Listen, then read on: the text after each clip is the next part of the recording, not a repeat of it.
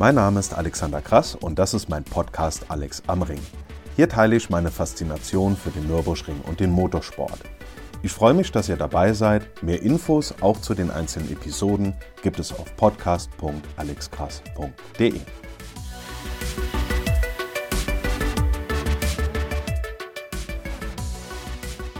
So, meine Damen und Herren, ich glaube, es wird mal wieder Zeit für eine neue Podcast-Episode. Herzlich willkommen dazu. Es ist Wahnsinn, wie die Zeit vergeht. In, ähm, ja, wie viel sind es? Weniger als zwei Monate, sieben Wochen oder so, geht es auch schon wieder los. Das heißt, ähm, der Winter ist gerade mal so lange und das sind natürlich dann tolle Nachrichten. In dieser Zeit seit der letzten Episode war ich allerdings nicht ganz untätig, was Podcasts angeht, denn Anfang November war ich zu Gast im Formel 1 Podcast Undercut von RTL Luxemburg. Das heißt, das in Anführungszeichen originale RTL, nicht das deutsche RTL.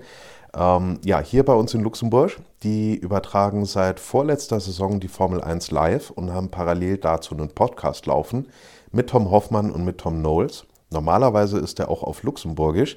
Wir haben es allerdings auf Deutsch gemacht. Das heißt, die beiden Jungs haben ihre Fragen auf Luxemburgisch gestellt. Ich habe auf Deutsch geantwortet. Ich spreche zwar Luxemburgisch, allerdings wenn man da über eine Stunde redet, da wollte ich mich doch lieber dann drauf konzentrieren, was ich sage und nicht unbedingt zwischendurch mal nachdenken, wie ich das jetzt am besten ausdrücke.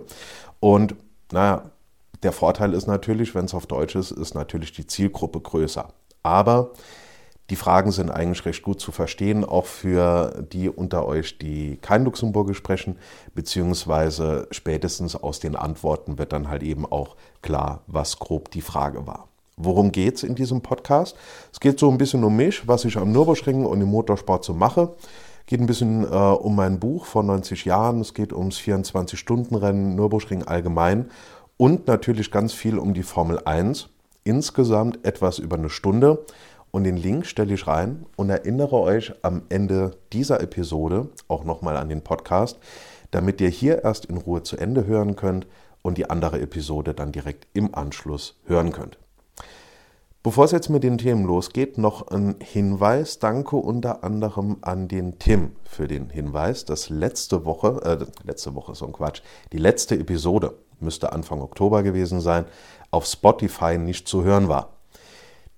Die war zwar dort verzeichnet, allerdings, wenn man draufgeklickt hat, dann hat man die erste Episode von 2022 gehört. Das macht natürlich überhaupt keinen Sinn, das ist komisch. Ich habe dann mal alles gecheckt, das heißt die Dateien und die Verzeichnisse auf dem Server, den ganzen Kram. Das ist soweit alles korrekt und ich muss leider zugeben, ich habe keine Ahnung, woran das liegt. Vor allem deshalb, weil auf Apple, bei dieser und bei Google Podcasts alles ganz normal zu hören war. Es tut mir natürlich leid, war dann am Überlegen, ob ich diese letzte Episode einfach an diese Episode dranhänge, so nach dem Motto, dann können die, die Spotify haben, dann weiterhören, der Rest hat sie ja im Zweifel schon gehört. Das hätte allerdings relativ wenig gebracht, denn es war eine Vorschau auf die NLS am 8. Oktober und der ein oder andere Kommentar zu, zu der Zeit damals aktuellen Themen im Motorsport und die sind dann halt eben schon von der Realität überholt. Und dann können wir einfach nur hoffen, dass diese Episode, die erste Episode 2023, jetzt für alle ganz normal richtig zu hören ist. So, worum soll es unter anderem heute gehen. Ein kurzer Blick auf ein paar ausgewählte Punkte zu den drei letzten Langstreckenläufen in der Saison 2022. Damit zusammenhängt auch ähm, kurz ein paar Infos zur Digitalisierung der Nordschleife. Ich werde was erzählen über die WRX, die war Mitte November und auch die Rallye Köln-Ahrweiler, die war am selben Wochenende und natürlich in derselben Ecke, klar. Dann ähm, kurz zur Rekordfahrt des AMG One dann möchte ich gerne mal erzählen, was so im Winter beziehungsweise auch im also Rest des Winters, die sechs, sieben Wochen, mein Gott, kriegen wir noch überbrückt, beziehungsweise was so ähm, in diesem Jahr alles an Podcast-Themen hier kommen kann, neben den, sagen wir mal, aktuellen Themen, wenn ich so ein bisschen was über das 24-Stunden-Rennen und Rennen und so weiter berichte. Und es soll natürlich noch ein paar News zu Bathurst geben, denn auf diesem großartigen Mount Panorama Circuit finden am Wochenende die zwölf Stunden von Bathurst statt und es wird natürlich einfach großartig. So, Punkt 1. Erstmal Langstrecke auf dem Nürburgring. Allgemein in den letzten drei bei den letzten drei Rennen war der neue 992 911 GT3R dabei. Großartiges Auto, wirklich toll. Beim drittletzten Lauf beim Manta Racing, dann beim zweitletzten Lauf bei Falken und beim letzten Lauf, also bei dem Nachholtermin für den 9. April, dann unter der Regie von Pirelli. Die hatten jeweils entsprechende Folierungen, die mir alle drei in ihrer Art sehr, sehr gut gefallen haben. Das heißt, man hat die haben quasi eine, ähm, so eine Erlkönig-Folierung gemacht und dann die jeweiligen Farben da rein integriert. Und es sieht einfach richtig klasse aus. Zu der Mantelfolierung habe ich ein kurzes Video gemacht auf TikTok. Das verlinke ich dann auch mal in den Show Notes dazu. Beim ersten Einsatz, also beim drittletzten Lauf, ist das Ding auf Platz 3 gefahren. Das ist natürlich klasse.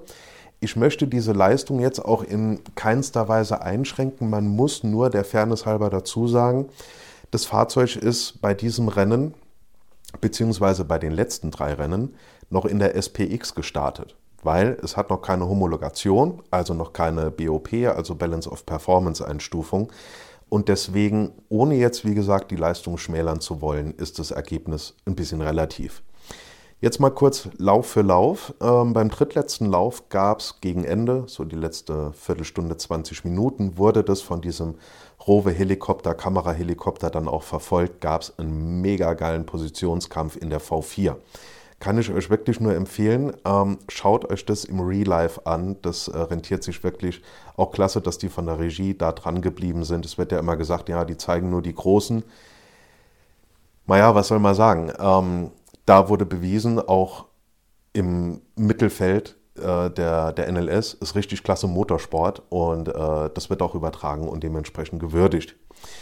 Dann am 22. Oktober, vorletzter Lauf, natürlich ganz toll für alle Mantai-Fans, der mit der Nummer 911, der Grello war wieder da. Und das hat man auch freitags äh, nach, dem, ähm, nach den Einstellfahrten gemerkt. Da war in der Boxengasse einfach eine riesen Menschentraube rund um Grello. Ja, da hätte auch sonst wer oder sonst was da auffahren können. Wenn der Grello wieder da ist, dann lassen wir alle stehen und liegen, gehen hin und gucken uns dieses wunderschöne Gefährt an. Wer auch noch dabei war, war die neue Supra GT4. Sieht auch klasse aus. Und während dieses Rennens kam es relativ zu Anfang, so zweite, dritte Runde, die Ecke dürfte das gewesen sein, zu zwei Situationen, auf die ich ganz kurz eingehen möchte. Natürlich relativierend, weil ich selber noch nie in einem GT3 irgendwie auf der Nordschleife ein Rennen gefahren bin, außer natürlich auf der Playstation. Ähm, aber trotzdem mal kurz einen Kommentar dazu. Es gab eine richtig geile Situation und es gab eine schwierige Situation, sagen wir mal. Die tolle Situation war, die sind zu dritt durch den Tiergarten. Hört sich erstmal gruselig an, weil zu dritt durch den Tiergarten, ähm, wir kennen die Geschwindigkeiten, die da gefahren werden.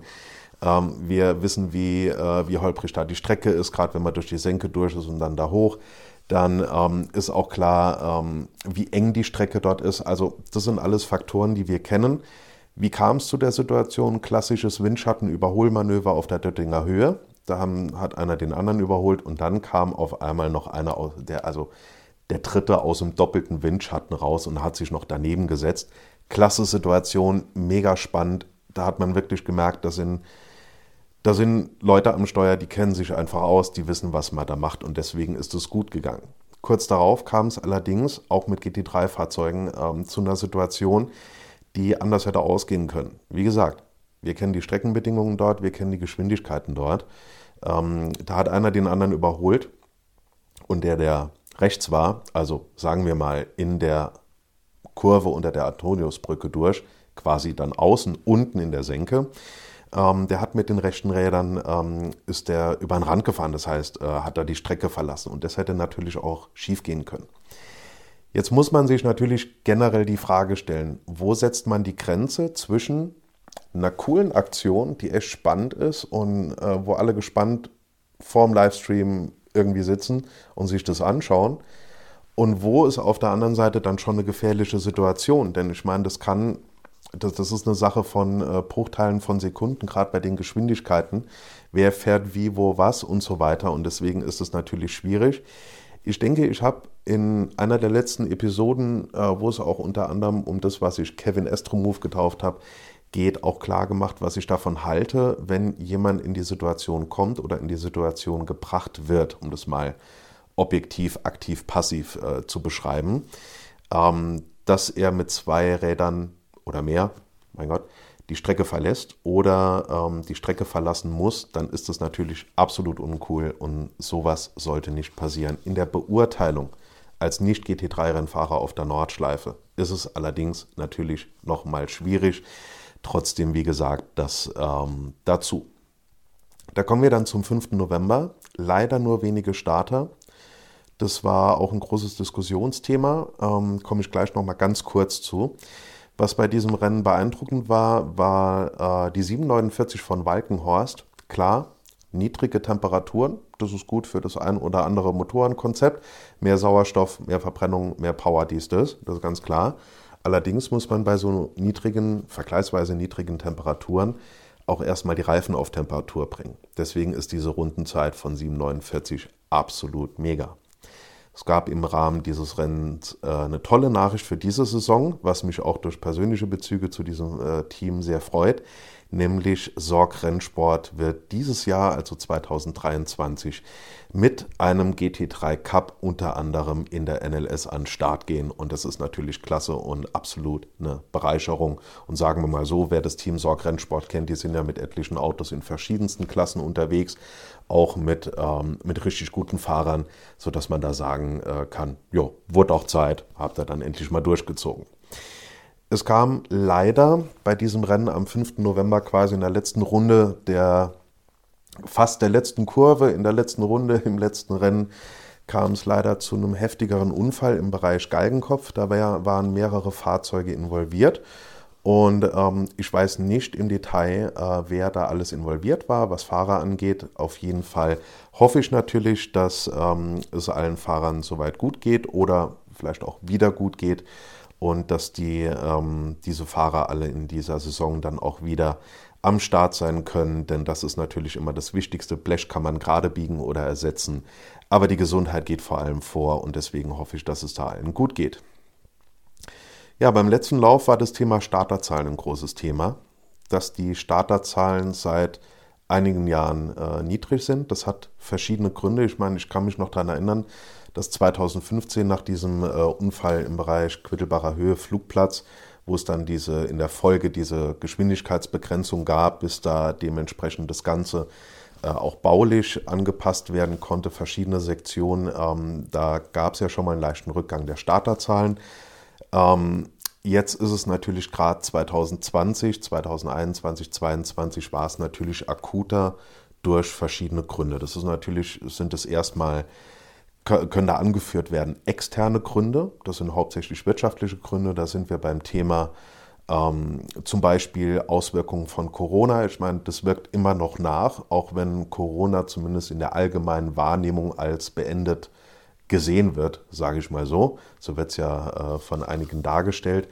Ähm, sind die Auswirkungen, die das Ganze wirtschaftlich hatte, natürlich äh, mittel- und langfristig zu sehen. Also wie soll ich sagen, also wer glaubt oder wer denkt damals zur, zu diesen Lockdown-Zeiten und so weiter, 2020, 2021 und so weiter, hatten wir da wirtschaftliche Probleme, die uns heute nicht mehr tangieren. Ähm, das, ist, äh, das ist leider nicht so, sondern diese Corona-wirtschaftlichen Auswirkungen, die sind natürlich mittel- und langfristig und es betrifft aus verschiedensten Gründen, das hier ist kein Wirtschaftspodcast, äh, betrifft es viele Firmen und dann ähm, darüber halt eben mittelbar auch, kann das auch den Motorsport bzw. das ein oder andere Team betreffen. Natürlich wissen wir auch, dass sich ähm, die Energie massiv verteuert hat. Wir haben das Thema Inflation, wir haben das Thema ähm, äh, Chipkrise, ja, also ne, Riesenthemen, die jetzt, sagen wir mal, seit Anfang 2020 ähm, unser alltägliches Leben, die Wirtschaft, Finanzen, das alles dominieren was natürlich auch äh, Auswirkungen auf den Motorsport generell und damit halt eben auch auf die NLS hat. Das sind jetzt natürlich auch nicht nur die einzigen Gründe. Ich meine, das ist jetzt, äh, sind jetzt, sagen wir mal, diese externen Begründungen, die man da nehmen kann.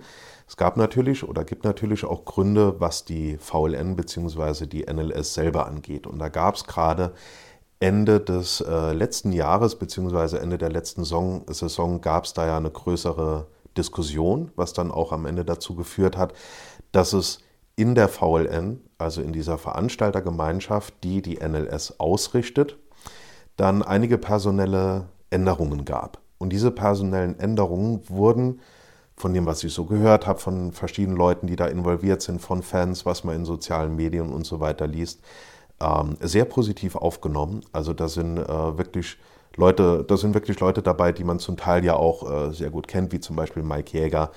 Ähm, da haben viele sehr positiv drauf reagiert.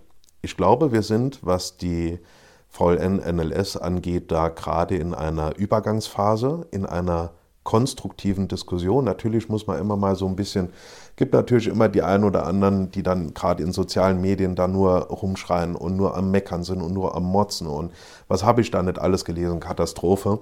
Dieses ähm, Hintergrundrauschen, wenn man das mal so ein bisschen ausblendet, also so ganz negative Kommentare, wo es nur darum geht, irgendwie Negativität rauszulassen, dann äh, sind wir da, glaube ich, wirklich in einer konstruktiven Diskussion, bei der was rauskommt. Und ich meine, die VLN, also die Veranstaltergemeinschaft und auch die ILN, das heißt diese Interessengemeinschaft, Langstreckenmeisterschaft Nürburgring, die haben sich ja auch vor, ich glaube, das war vor, vor zwei oder drei Wochen, haben die sich auch getroffen. Das heißt, wir sind da wirklich in einer Phase, wo, glaube ich, sehr viel Positives rauskommen wird. Jetzt muss man das sehen, ähm, ich glaube, wie als wäre man der Präsident von einem, von einem Land oder als, als wäre man irgendwie der, der Chef von einer größeren Firma. Das ist nicht so, dass man sagt, ey, wir machen das jetzt so und so und plötzlich ab ersten Lauf ähm, platzt die Nordschleife aus allen Nähten vor Starter. Natürlich ist es sehr zu wünschen und ich glaube auch, dass das in äh, wirklich absehbarer Zeit merklich wieder hochgehen wird. Davon bin ich äh, wirklich überzeugt. Ähm, allerdings ist es halt wie so ein großer Tanker. Wenn man da mal steuert, dann dauert das ein bisschen, bis sich das alles bewegt. Und ähm, ich bin wirklich der Überzeugung, das wird schon werden und dass äh, das Ziel, wieder größere Starterfelder zu haben, beziehungsweise in der NLS auch einen tollen, attraktiven Breitensport zu haben, dass das auf jeden Fall auch erreicht werden wird. Gehen wir da einfach mal ganz positiv dran. Ich meine, die Einschreibung ist schon draußen und ähm, ja, dann freuen wir uns jetzt einfach mal auf eine schöne Saison, die in sechs oder sieben Wochen hier auch schon losgeht. Und damit sind wir dann auch schon bei, gerade beim nächsten Thema, also die Überleitung. Ihr merkt, das läuft heute wunderbar. Ähm, inter, äh, und interessant vor allem für die NLS ist, ähm, dass die Nordschleife bis 2025 komplett digitalisiert wird. Das Ganze war ja schon, da gab es ja schon einen ersten Abschnitt. Das heißt, ähm, wenn, ich mich, wenn ich jetzt nichts Falsches sage, Döttinger Höhe, äh, Tiergarten, die ganze Ecke bis zu T13 wurde ja schon im ersten Schritt gemacht und er werden bis 2025 insgesamt 11 Millionen Euro investiert. Das ist eine ganze Menge, das ist eine Rieseninvestition konkret in die Strecke des Nürburgrings. Und das finde ich persönlich richtig klasse. Da, werden, ähm, da wird eine riesen Glasfaserinfrastruktur aufgebaut mit entsprechenden Kameras. Das heißt, das Ziel ist, so wie ich das verstanden habe, dass die komplette Nordschleife dann per Kamera einsehbar ist und das, ähm, das macht das natürlich, macht vieles sehr, sehr viel einfacher und sehr viel, sehr, sehr sicher. Jetzt habe ich sehr oft sehr gesagt. Ich sage es nochmal. Das macht vieles einfacher und das macht vieles sicherer. Ich glaube, das hört sich besser an. Was da noch dazu kommt, und das finde ich aus technischer Sicht, ich meine, eine Kamera aufbauen kann man. Klar, jetzt hier, was weiß ich, 50 Kilometer Kabel oder sowas verlegen. Man verlegt nicht einfach irgendwie mal ein Kabel rund um die Nordschleife. Das ist alles schon eine riesen Herausforderung in dieser Infrastruktur. Was aber aus technischer Sicht echt klasse ist, das ist, dass eine KI, also eine künstliche Intelligenz, im Live-Betrieb dort sein wird. Die erkennt dann äh, Unfälle und andere Ereignisse und schlägt dann auch dementsprechend ähm, Lösungen bzw. verschiedene Schritte vor. Natürlich ersetzt es nicht den Menschen, das ersetzt nicht die Menschen in der Rennleitung, das ersetzt keine Marshals, das ersetzt keine Einsatzleute, dies, das, aber es unterstützt das Ganze doch massiv. Was auch noch dazu kommt, sind dementsprechende Leitpanels. Das heißt, ähm, am Ende viel mehr Sicherheit. Und das finde ich einfach klasse. Das heißt, diese alte, ewig lange Nordschleife, die ja von der Infrastruktur her ähm, ist, ist halt einfach schwierig zu handeln bei nur mal die Nordschleife gesehen, 21 Kilometer Streckenlänge und das Ganze geht irgendwo, was weiß ich, Kilometer weit in den Wald und da bist du in einem Tal, da kommt, äh, da hast du Probleme mit äh, Funksignalen und so weiter. Da so zu investieren, das finde ich persönlich richtig klasse. Was allerdings, ähm, wie soll ich sagen, mich ein bisschen verwundert hat, war folgendes. Es war in verschiedenen Kommentaren beziehungsweise auch in verschiedenen ähm, Artikeln von dem einen oder anderen Portal war zu lesen, dass es dazu führen könnte, dass die Nordschleife entmystifiziert würde. Und da muss ich sagen, ähm, das halte ich, also glaube ich nicht, denn ähm, wie soll ich sagen, es ist erstmal eine Zukunftsinvestition. Das Ganze wird um ein Vielfaches sicherer gemacht. Ähm, es ist Zukunftssicherung der Nordschleife, denn das, was da jetzt installiert wird, das wird in absehbarer Zeit auch Standard sein für verschiedene ähm, äh, Einstufungen und verschiedene Klassifizierungen, die so eine Rennstrecke haben muss. Und wie soll ich sagen, also ähm, ich weiß nicht, wenn ich da bei den Touristenfahrten um eine Ecke komme und da, da ist auf einmal eine Ölspur und ähm, die hat vorher noch keiner gesehen oder so, beziehungsweise ähm, da steht irgendwie ein Auto quer oder sowas. Also das ist für mich weder der Kick, wenn ich auf der Nordschleife fahre, noch hat, ist das für mich Teil des Mythos, sondern Mythos besteht für mich unter anderem, da gibt es natürlich ganz viele Aspekte. Ähm, da gibt es den Aspekt, diese, diese ganzen, die, die ganzen Menschen, die ich dort immer treffe. Das ist dieser ganze soziale Aspekt. Das ist eine Riesensache, das gehört für mich dazu. Der Mythos ist die Geschichte, wer dort alles schon drauf gefahren ist, was dort alles an großartigen Rennen schon gefahren wurde. Ist für mich natürlich, Mythos ist natürlich auch diese Unberechenbarkeit der Strecke, was äh, Wetterbedingungen angeht, dass man diese Strecke überhaupt erstmal kennen muss, dass die erste Herausforderung ist, erstmal sein Auto auf diesem schwarzen Asphaltband zu halten. Ja, das ist für mich ähm, Teil dieses Mythos Nürburgring, aber definitiv nicht eine Gefahr, die man noch vermeiden kann. Und deswegen halte ich persönlich diese ganze Digitalisierung ähm, halte ich für sehr, sehr gut. Und ähm, ja, dauert jetzt dann noch zwei, drei Jahre und dann haben wir das voll digitalisiert. Und das finde ich einfach richtig klasse. So, das waren die News von ähm, den vergangenen zwei, drei Wochen. Jetzt noch mal kurz zurück auf die, auf die Saison 2022. Die war nämlich mit dem letzten Langstreckenlauf, das heißt mit dem Nachholtermin für den 9. April noch nicht vorbei. Die letzte Veranstaltung, weil die im Sommer verschoben werden musste, also aus dem Sommer raus, war nämlich äh, WRX, World Rallycross. Und nebenbei war noch die Rallye Köln-Ahrweiler, die auch im Fahrerlager der Grand Prix-Strecke ihr Fahrerlager hatten. Das heißt, da war die Rallye Köln-Ahrweiler und die World Rallycross und diese, ich vergesse mal den Namen, ähm, Euro 3 Rallye, die waren da auch mit dabei bei der WRX. Ähm, die hatten zusammen ihr Fahrerlager oben an der Grand Prix-Strecke und das war natürlich klasse, vor allem, und das war extrem verwirrend. Äh, wie soll ich sagen, es sind alle irgendwie falsch gefahren. Unten die, die sind in der Müllenbachschleife gefahren, auf dieser Rallycross-Strecke. Die ging erstmal andersrum. Die ging also gegen die normale Streckenrichtung.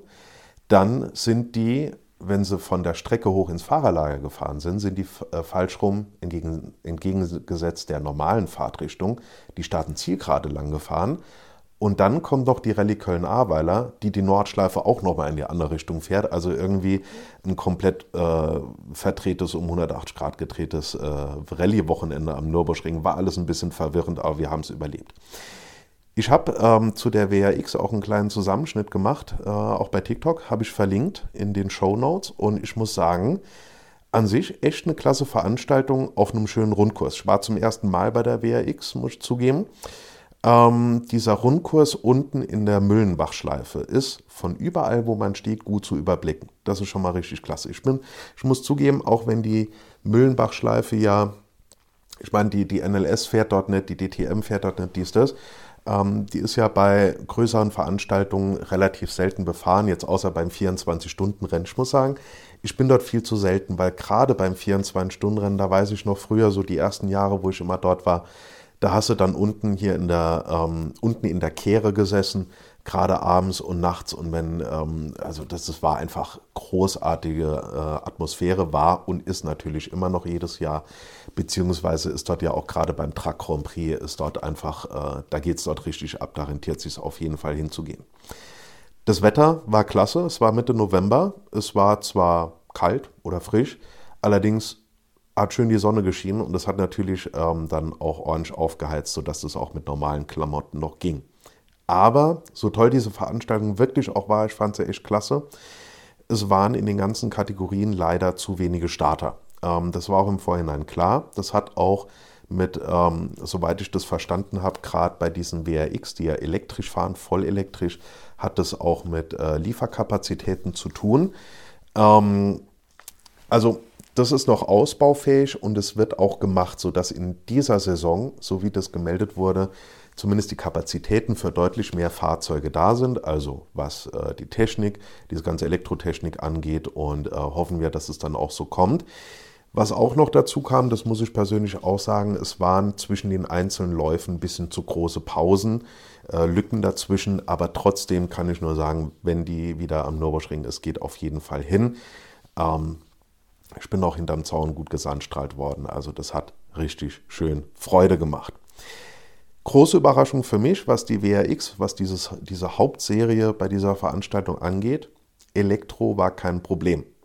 Ich hätte nie gesagt, dass, äh, gedacht, dass ich diesen Satz mal sagen würde. Ich meine, wir alle kennen die Formel E, wo ich mir denke, ja, fahrt doch mal auf einer normalen Rennstrecke. Warum müsst ihr da immer irgend so einen Beton, äh, Stahlbetonkurs irgendwo in der Stadt zusammenzimmern? Na, weil er zeigen wollte, die sind leise, die stören äh, die normalen Touristen in Rom oder was weiß ich wo nicht. Ähm, trotzdem kommt damit doch mal auf eine normale Rennstrecke. Präsentiert es doch einfach mal als normalen Motorsport. Klar, es wird leise, aber die Action ist, dieser, ist äh, dieselbe. Also ich hätte nie gedacht, dass ich mal sagen würde, Elektro hat mich zumindest nicht gestört. Natürlich wäre das mit ordentlichem Vierzylinder, 2 Liter Turbo, was weiß ich, geknatter, noch schöner gewesen, aber es war kein Problem. Vorteil von Elektro, mega Beschleunigung und dadurch tolle Action auf der Strecke. Wie gesagt, es war was anderes mit richtigen Motoren, aber es war absolut mal interessant zu sehen und ähm, ja, ist ein anderes Konzept als eine normale Rundstrecke. Äh, das muss man auch dazu sagen. Wie gesagt, ich würde gerne mal eine Formel E auf einer normalen äh, Grand Prix Rundstrecke sehen und nicht nur in der Stadt, dann hätte ich davon auch mal einen Eindruck. Also höhere Kapazitäten, was Material angeht, ich glaube bis zu 14 Fahrzeuge, das wäre natürlich mega, aber insgesamt eine super Sache und nur zu empfehlen. Dann kommen wir zur Rekordfahrt des AMG One. Die Zeit ist eine 6,35. Gefahren ist Maro Engel. Der Rekord ist schon ein bisschen her, das war Ende letzte Saison. Und der war dadurch 8 Sekunden schneller als der GT2 RS MR, der bis dahin Rekordhalter. Jetzt muss ich dazu sagen, erst fertig hören. Mein erster Gedanke war, wenn ich mir den Preis von diesem Fahrzeug anschaue und das Konzept mit diesem, wir bringen Formel 1 Technik, ich glaube, das ist der Weltmeistermotor von 2016, irgendwie kann, war das Nico Rosberg, glaube ich, äh, keine Ahnung, dies, das, das steckt da drin. Ähm, wenn ich mir das zusammen ansehe, hab, war meine erste Reaktion, muss ich ehrlich zugeben, wie nur acht Sekunden schneller, aber das hat sich sehr schnell relativiert, denn wir wissen alle, gerade was Rekorde auf der Nordschleife angeht, ist, jede Sekunde ein absoluter Quantensprung. Ich habe diesen AMG One schon öfters an und auf dem Ring gesehen. Sagen wir mal, der macht was daher. Ich denke, da könnte auch noch ein bisschen was gehen, wenn die Streckenbedingungen st äh, stimmen. Da war es anscheinend stellenweise ein bisschen nass. Also der Maro Engel ist ja auch, äh, der, der kann ja was. Da sind wir uns, denke ich mal, alle absolut einig.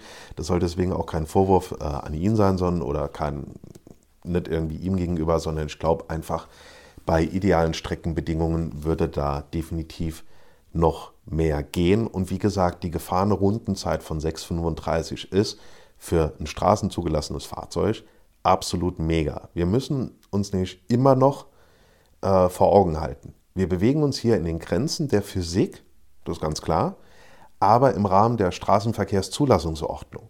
Und das ist natürlich dann nochmal eine ganz andere Kategorie und dahingehend ähm, Hut ab an Maro Engel für die 635 und mal abwarten. Ich weiß es nicht, aber vielleicht kommen die da nächstes Jahr nochmal um die Ecke und machen einen zweiten Versuch bei besseren Streckenbedingungen. Das wäre natürlich klasse und das dementsprechende Video von der Rekordfahrt ähm, vor einigen Monaten verlinke ich natürlich auch in den Show Notes. So, jetzt haben wir erstmal bis März kein Motorsport. Das sind immer noch sehr äh, heftige sieben, acht Wochen, sieben Wochen, die wir da überbrücken müssen.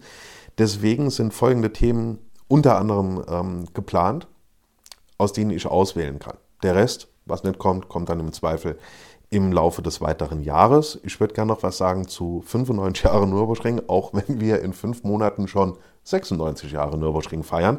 Trotzdem nehme ich das äh, mal zum Anlass, mal ein bisschen was äh, über die Geschichte des Nürburgrings zu erzählen.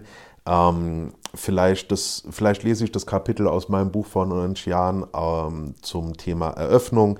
Es kommen sowieso immer mal wieder Fragen, ob ich nicht irgendwas aus dem Buch lesen kann. Mache ich natürlich sehr gerne. Ähm, das würde ich dann immer mal wieder zwischendurch machen. Allerdings zu 95 Jahren Nürburgring würde ich da gern auch noch ähm, vielleicht mal so einen Überblick über die verschiedenen Epochen geben, die es in der Nürburgring-Geschichte gab. Natürlich ist es nicht so einfach, das jetzt äh, von dem Jahr zu dem Jahr abzugrenzen, aber man kann ja grob schon von ähm, verschiedenen Epochen sprechen und darauf kann ich dann gerne mal eingehen. Dann würde ich gerne noch was erzählen was auch wie das Jubiläum des Nürburgrings ähm, letztes Jahr im Juni war, wo immer mal wieder Fragen kommen, nämlich die Klassenfahrt zum Nürburgring, die wir letztes Jahr gemacht haben, mit dem Ganzen, auch mit der äh, Begründung, wir sind ja nicht einfach nur an Nürburgring gefahren, um am Nürburgring zu sein, was auch schön ist. Ja, da, also nur mal hinfahren, um dort zu sein, ist natürlich auch gern, das mache ich sehr oft im Jahr, auch wenn dort kein Rennen ist oder sowas. Ähm, weil am Nürburgring ist einfach toll, da sind wir uns alle einig. Allerdings hatten wir natürlich auch da verschiedene äh, Ziele mit unseren Schülern, hatten verschiedene Begründungen und es hat auch alles sehr gut funktioniert. Da möchte ich mal gerne berichten. Vielleicht hört ja auch der eine oder andere, ähm, also eine Lehrerin oder ein Lehrer hier zu und denkt sich, ey cool, das könnten wir auch mal machen. Da werde ich dann drüber berichten. Dann kamen erstaunlich viele Fragen zu einer Ankündigung, die ich letztes Jahr gemacht habe, dass ich gerne mal über ähm, eine Fahrt im Tesla durch Manhattan ähm, erzählen würde. Warum mache ich das? Weil natürlich Elektrifizierung im normalen Straßenverkehr und auch im Motorsport ähm, ein immer größeres Thema wird. Und das für mich, nachdem ich mal irgendwie mit so einem Renault Zoe irgendwo durch die Gegend gepetzt bin oder so, was aber nichts äh, Großartiges war, ähm, dort, äh, sagen wir mal, meine äh, größere Erfahrung gemacht habe, was Elektromobilität angeht und eins muss man sagen, der, der Verkehr in Manhattan ist auch eigentlich ein Bericht wert. In jedem Fall kamen dazu viele Fragen, da werde ich dann sehr gerne auch eine Episode zu machen. Was letztes Jahr in der Formel 1 viel, zu viel Diskussion geführt hat, also nicht zu zu viel Diskussion, sondern zu vielen Diskussionen, ähm, ist das Thema Tracklimits, Streckenbegrenzung und äh, Sicherheit. Und es war durch verschiedene Zwischenfälle, Unfälle, Diskussionsfälle und so weiter. Gerade in der Formel 1 letztes Jahr ein großes Thema. Und dadurch, dass am Nürburgring ähm, gerade auf, also auf der Nordschleife natürlich das Thema Streckenbegrenzung ein ganz anderes ist als bei einer äh, Grand Prix-Strecke mit Schlag mich tot, Metern Auslaufzone und so weiter, ähm, würde ich da gerne auch mal ein bisschen sortiert zu dem einen oder anderen Punkt, der da letztes Jahr zur Diskussion geführt hat, beziehungsweise generell zu dem Thema mal noch was sagen. Ich würde mich gerne auch mal, äh, würde gerne auch mal ein bisschen was davon erzählen zu meinen äh, Moderationen, die ich mache. Ähm, hier vor allem zu den Moderationen in, bei Veranstaltungen am Nürburgring in der Nürburgring Lounge. Da gab es auch die eine oder andere Frage dazu, weil ich das zwischendurch immer mal wieder erwähnt habe, wen ich so im Interview hatte, ähm, was in der Lounge so los war und so weiter, was wir so gemacht haben, dass ich da mal ein bisschen drüber erzähle, mache ich natürlich auch sehr gerne. Und ein Thema, Worauf ich mich sehr freue, nämlich die Südschleife in mehreren Episoden. So ein bisschen dies und das an historischen Themen kommt natürlich auch, aber die Südschleife, da gibt es eine ganze Menge zu, zu erzählen. Ähm, der Südschleife trauern immer noch die einen oder anderen hinterher, was ich persönlich verstehen kann, auch wenn ich sie persönlich nie erlebt habe als äh, funktionierende, intakte Rennstrecke. Aber trotzdem ist das natürlich so, ähm, so diese, ähm, wie soll ich sagen, so diese vergessene äh, Rennstrecken aber die Südschleife ist natürlich nicht vergessen. Aber es gibt ja, gibt ja unzählige äh, Leute, die alten Rennstrecken äh, da durch halb Europa fahren und die suchen und die dokumentieren und so ein bisschen Lost Places mäßig da nach den Überresten suchen und so weiter. Da hatte ich ja auch in meinem Buch vor 90 Jahren generell über den Bau der Südschleife als Teil des Nürburgrings damals ein äh, großes Kapitel geschrieben, beziehungsweise dann halt eben auch ähm, Relikte des Ursprungs, habe ich das genannt. Das ist gegen Ende vom Buch, wo ich alles das beschreibe, was so, ähm, was von damals heute noch zu finden ist. Und da geht es natürlich auch in, äh, zu großen Teilen um die Südschleife. Und ähm, ja, da gibt es einfach eine ganze Menge zu erzählen. Da werde ich in mehreren Episoden drauf eingehen. Ich denke, wir kommen damit ganz gut über den Winter. Was allerdings jetzt noch ansteht, das ist jetzt kommendes Wochenende. Das heißt, das ist äh, 3., 4., 5. Februar sind die zwölf Stunden von Bathurst. Und das ist natürlich eine, eine ganz großartige Sache. Äh, da freuen wir uns alle drauf, gerade wenn die, ich meine, letztes Jahr, war das glaube ich letztes Jahr, da war es im Mai. Ja, oder war es letztes Jahr ausgefallen und vorletztes Jahr im Mai eins von beiden. Äh, da war bei denen unten Winter, das heißt, die sind länger in der Dunkelheit gefahren, aber normalerweise ist es ja so, dass die in der Dunkelheit gerade noch starten, dann in der ersten Rennstunde ist es, nach der ersten Rennstunde ist es dann komplett hell. Und ich meine, wer das Rennen schon das ein oder andere Mal geschaut hat, wie geil ist es denn bitte, wenn die Kamera auf der Conrad Strait von hinten in, in Fahrtrichtung filmt, in der Einführungsrunde und die ganzen Fahrzeuge in der Dunkelheit äh, mit den ganzen Beleuchtungen am Fahrzeug, natürlich Scheinwerfer und so weiter, sind da am Hin und Her zockeln, um die Reifen auf Temperatur zu bringen, beziehungsweise um zu halten. Und dann starten die in die Dunkelheit rein, beziehungsweise dann halt eben na, in den Sonnenaufgang rein, aus der Dunkelheit raus eher. Das ist natürlich einfach was ganz, ganz Großartiges. Und es war für mich jahrelang und es ist halt auch immer noch und wird es auch dieses Jahr äh, nochmal sein, wenn es halt eben mal nicht gerade im Mai stattfindet, der, ähm, sagen wir mal so, der, der erste Start in die neue Motorsportsaison und sagen wir mal so der, dieses äh, Leuchten am Firmament, um es jetzt mal ganz poetisch auszudrücken, das ist so der erste Hoffnungsschimmer, dass es nach dem langen kalten Winter dann doch bald wieder mit Motorsport losgeht. Leider dieses Jahr nur ein paar 20 Autos, ich glaube 26 Autos dabei. Da gab es ja das ein oder andere Startreglement-Veränderungen in den letzten zwei Jahren. 2019 waren es, wenn ich mich recht erinnere, noch irgendwie 40 Autos. Da sind 26 natürlich schwach, aber auch da sehen wir, ähm, da kommt es immer mal dazu, dass auch andere Serien dann ein Problem mit Starterzahlen kriegen und hoffen wir, dass das in den nächsten Jahren wieder aufwärts geht. Wer ist mit dabei? Und jetzt kommen wir zu einem von diesen 26 Autos, nämlich äh, der bzw. ein Mantai Porsche. Und das ist natürlich einfach großartig. Ähm, Mantai EMA heißt das Team. Die sind unterwegs. Ja, wie soll ich jetzt sagen? Es gibt den Crello, also Green Yellow, und es gibt den Greeno, also der ein bisschen ein Ticken grüner ist, sage ich mal. Und wenn ich das richtig verstanden habe, ist es das Fahrzeug, also der 9192 911 GT3R.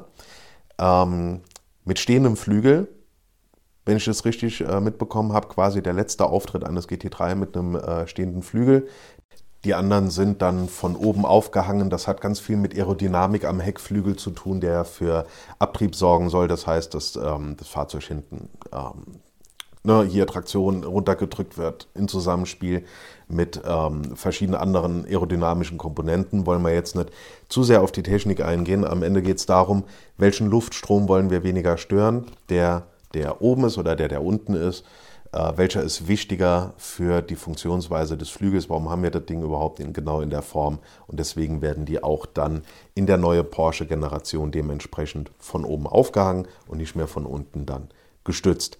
So, wer ist ähm, am Start in diesem Fahrzeug? Äh, der Matt Campbell, der Mathieu Jaminet, der Thomas Breining. Die werden dann natürlich dementsprechend hoffentlich auch eine wunderbare Positionierung einfahren. Und in weniger als zwei Monaten geht es dann auch am Nürburgring schon wieder los.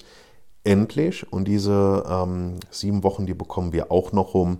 Und was in den nächsten äh, Wochen jetzt auch noch stattfinden wird, das sind dann natürlich die Präsentationen der Formel-1-Fahrzeuge für die neue Saison. Jetzt muss man unterscheiden, ähm, heute hat Haas das Design präsentiert, allerdings noch nicht die Form des Fahrzeugs. Das heißt, wenn ihr ähm, jetzt heute oder in den nächsten Tagen noch irgendwas seht von einem, äh, hier Haas hat Auto präsentiert und das sieht von der Form aus genauso aus, von der Form her genauso aus wie letztes Jahr, ist es auch, sondern die haben nur das Design ähm, präsentiert. Und was soll ich zu dem Design sagen? Hoffen wir mal, dass das Auto besser fährt, als es aussieht. So. Am Ende, wie versprochen, nochmal die Erinnerung an den Formel 1 Podcast Undercut. Werde ich dann natürlich verlinken, zusammen mit dem TikTok-Video zu Manta Livery, TikTok-Video WRX, zusammen mit dem AMG-Video und zusammen, ähm, ich setze noch die Pressemeldung zur Digitalisierung der Nordschleife als Link mit rein. Dann könnt ihr euch das in Ruhe mal durchlesen. Und dann wünsche ich euch am Wochenende ganz viel Spaß bei den zwölf Stunden Bathurst. Ähm, das Ganze anzuschauen wird natürlich dann auch auf verschiedenen Seiten im Livestream übertragen. Das wird äh, ganz, ganz toll. Und dann gibt es noch ein paar Episoden, bis es dann in ein paar Wochen am Nürburgring wieder losgeht. Und dann hoffe ich, dass wir uns dann am Nürburgring sehen. Bis dahin hören wir uns aber auf jeden Fall nochmal. Habt eine schöne Woche.